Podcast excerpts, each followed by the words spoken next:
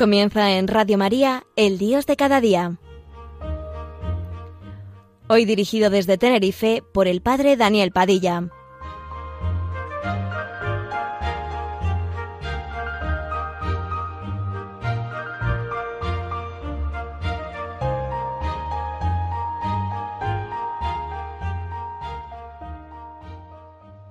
Buenos días amigos, con ustedes este programa del Dios de cada día, que es un programa en la radio de la Virgen.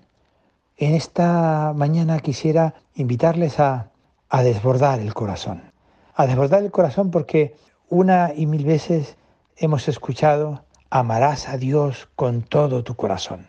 El amor a Dios que supone la entrega del todo, la entrega totalmente, con todo tu corazón y con todas tus fuerzas. Por eso el amor es un amor que se desborda. Lo primero que nos cuenta el libro santo, la Biblia, es que un día el mundo y el hombre comenzaron a existir porque Dios lo quiso así. Y lo quiso así por una sola razón, porque su amor se desbordó del todo y pensó en nosotros para compartirlo.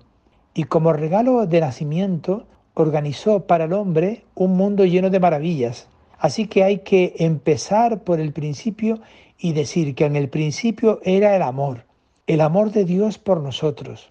Así quedó grabado en una carta de la primera iglesia. Por esto existe el amor, no porque amáramos nosotros a Dios, sino porque Él nos amó a nosotros, dice San Juan en su primera carta en el capítulo cuarto. Y nos amó porque Dios es amor.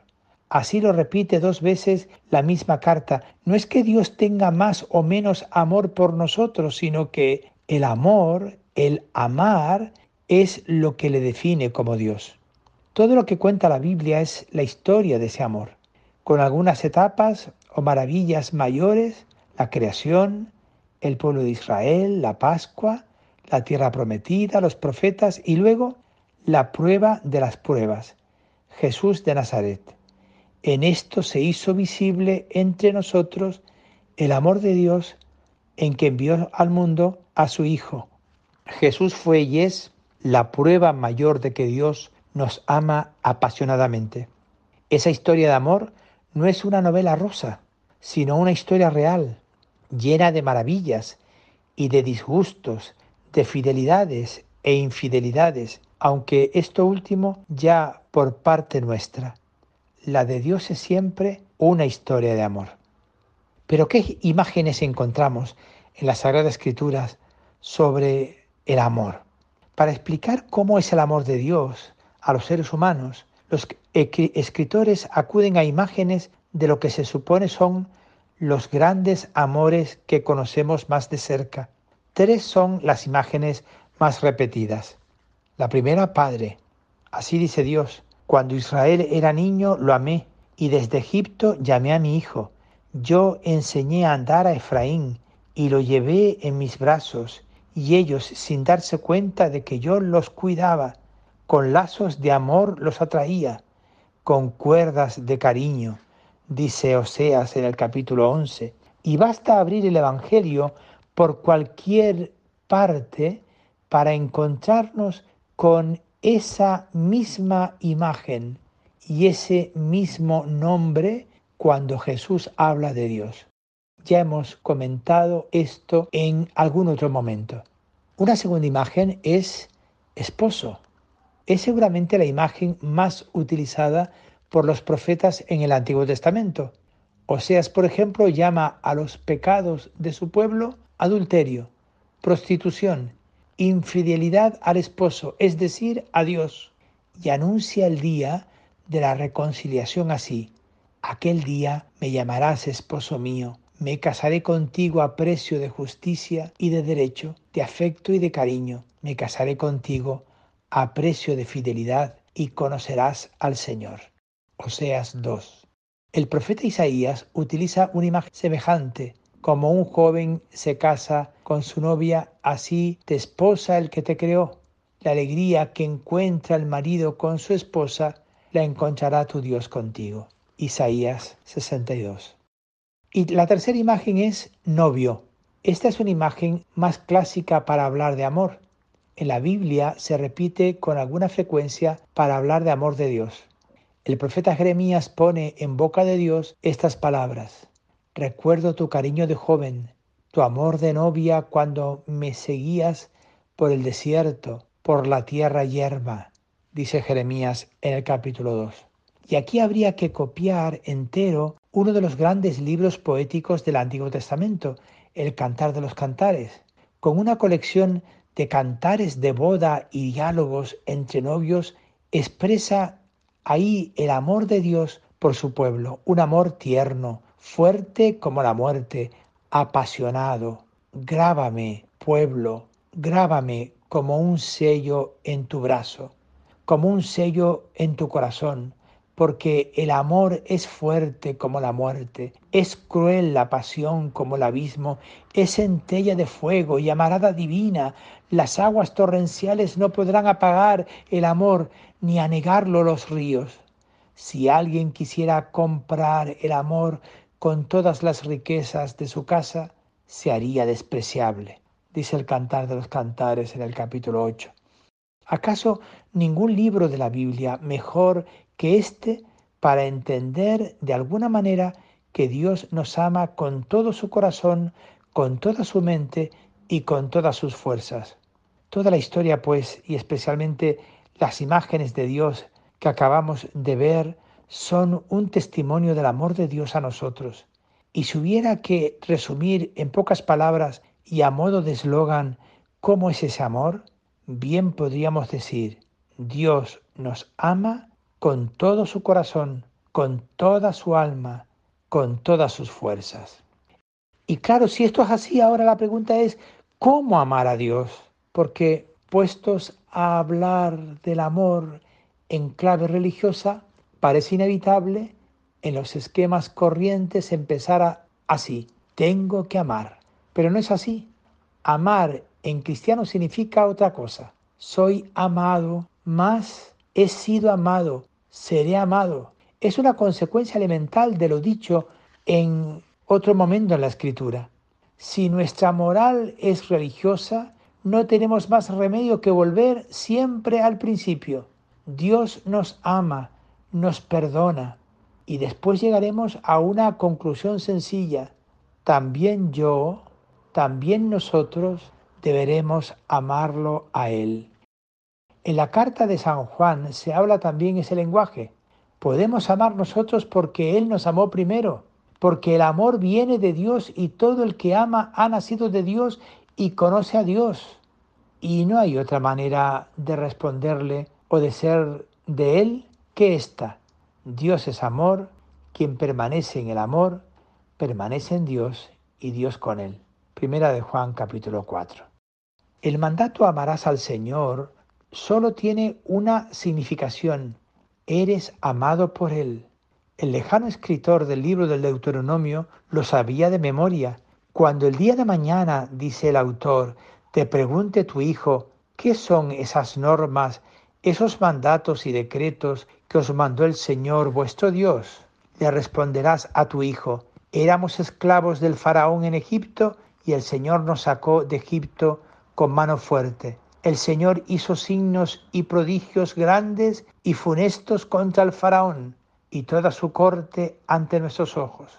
A nosotros nos sacó de allí para traernos y darnos la tierra que había prometido a nuestros padres y nos mandó cumplir todos estos mandatos respetando al Señor para nuestro bien perpetuo, para que sigamos viviendo como hoy, dice el libro del Deuteronomio en el capítulo 6. Queda una pregunta entonces. ¿Cómo o en qué medida debemos amar a Dios? Solo hay una respuesta. Debemos amarle como Él nos ama. Es decir, como el mejor padre, como el mejor esposo, como el mejor novio. Más claro aún, con todo el corazón, con toda el alma, con todas las fuerzas. El amor, tal como lo entiende el autor del Deuteronomio, que escribió un párrafo tan claro como el que hemos citado, encontró también la fórmula exacta en este caso.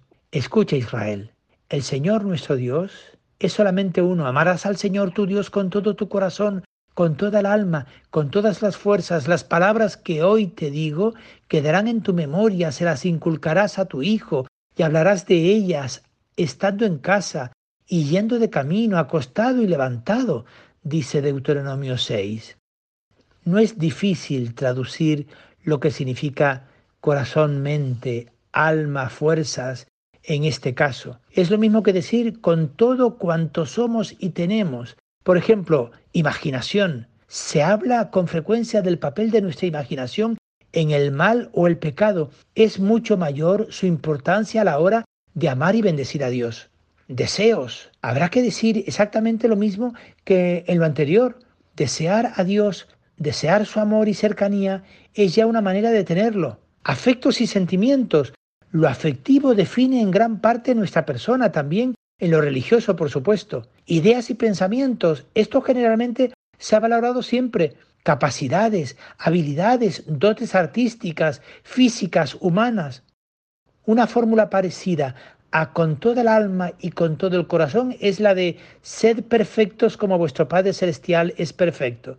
En este caso habría que hacerla un poco más explícita, que seáis perfectos en el amor como vuestro Padre lo es ya hemos explicado cómo Dios es perfecto en el amor y por tanto queda también dicho qué significa para nosotros ser perfectos en el amor, con una diferencia clara. De Dios se dice y afirma que es perfecto en el amor. A nosotros se nos indica esa perfección como meta hacia la que encaminar nuestra vida de trabajo, de relación con otros, de relación con Dios.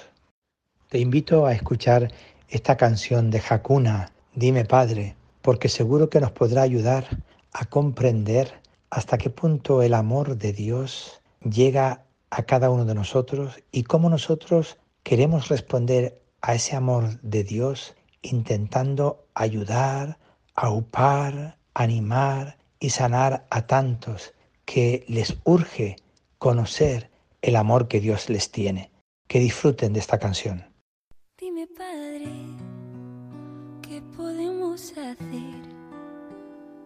Tus hijos se pierden y no entiendo por qué. Dime, Padre, cada día se alejan más y de verdad que no he hecho nada mal, pero curan sus heridas con lo que no les curará. Les di el mandamiento del amor, me crucificaría mil veces más pero ellos huyen de su creador y de su eterna felicidad.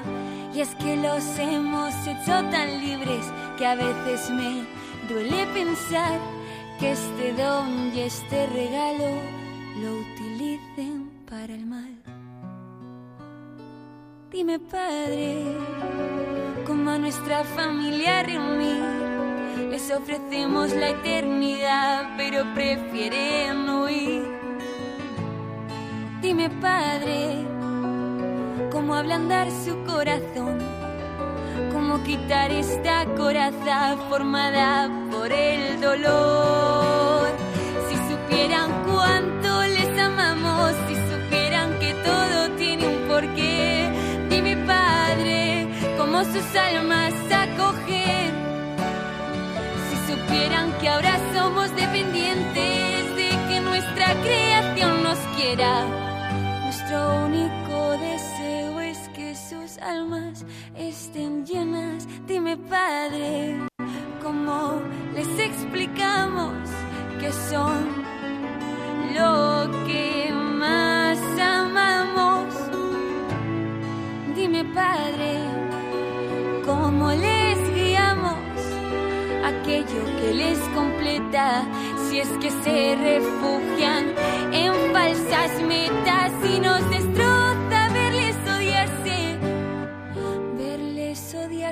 con tanta fuerza.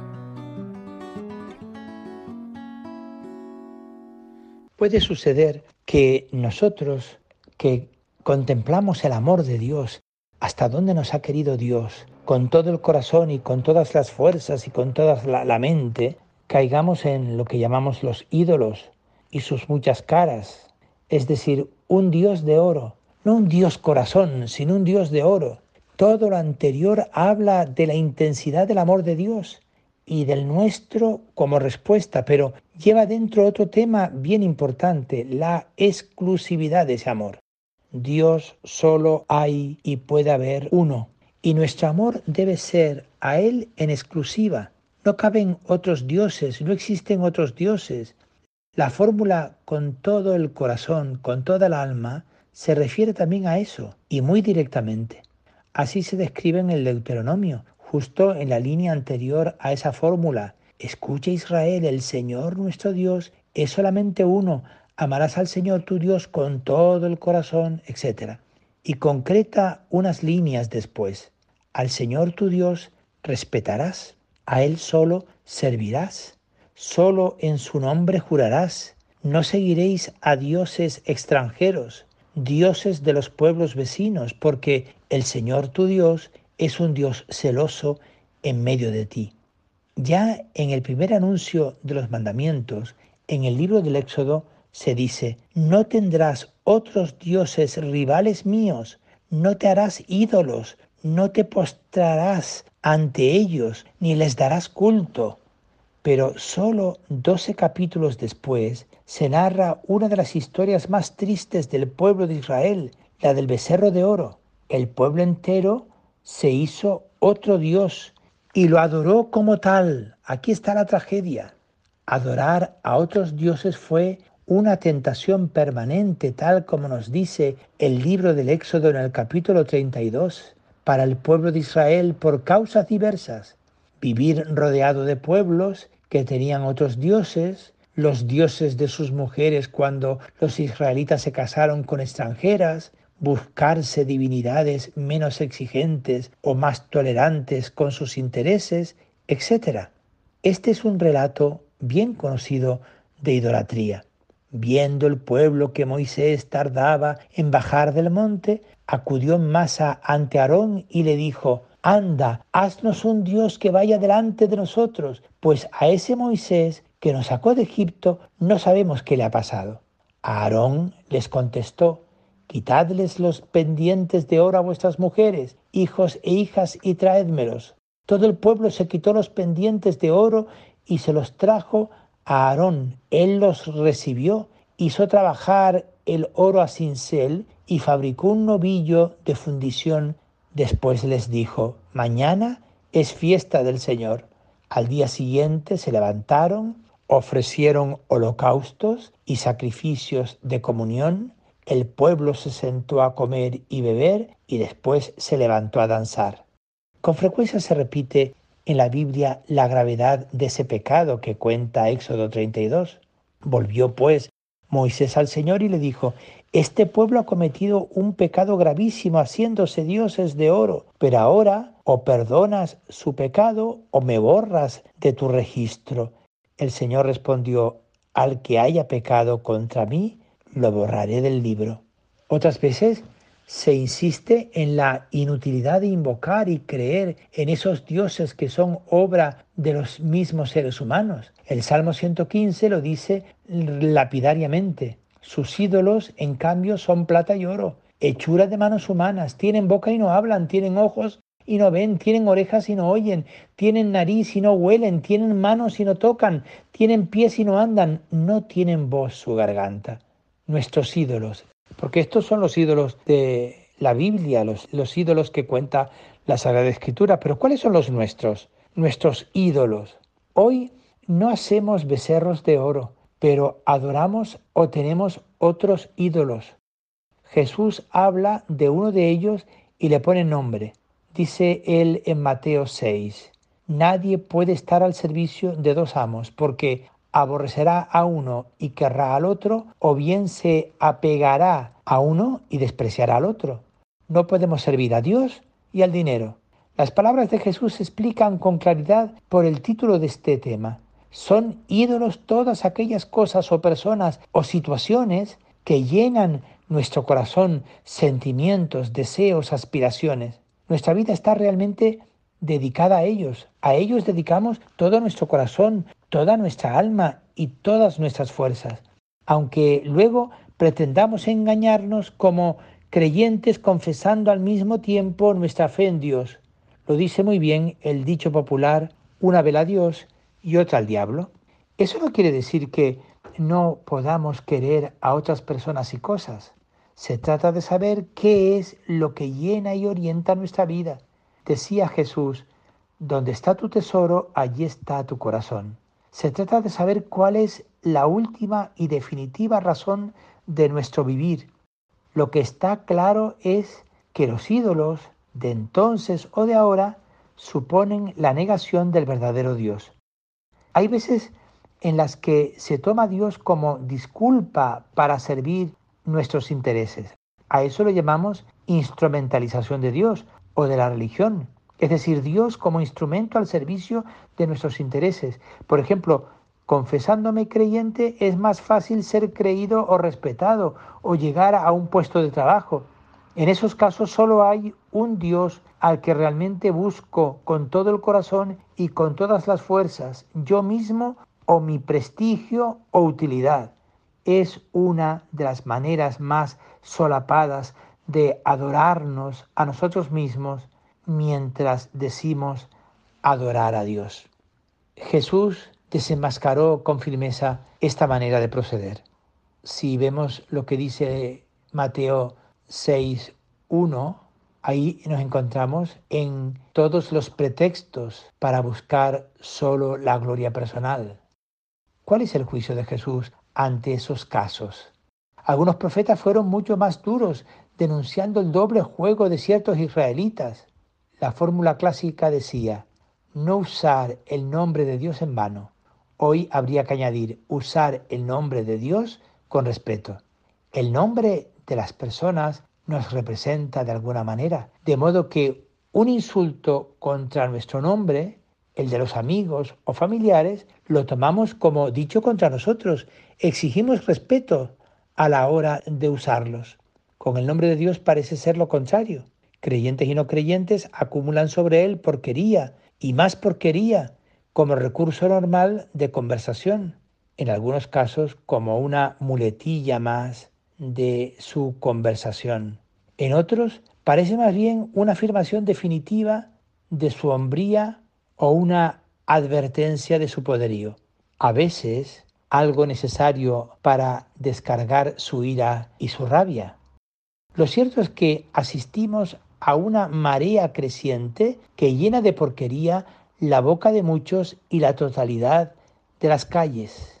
Juntar eso con la fe en Dios, en su bondad o misericordia, parece un disparate y lo es. Respetar a Dios supone respetar su nombre.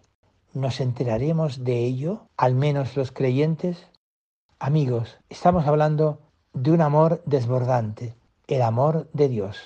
Amarás a Dios con todo tu corazón. Dios nos ama con todo su corazón. Ya veremos de qué manera tenemos que tratar a Dios, pero por de pronto quedémonos en ello. Qué grande es Dios que me ama hasta las últimas consecuencias. Buenos días amigos.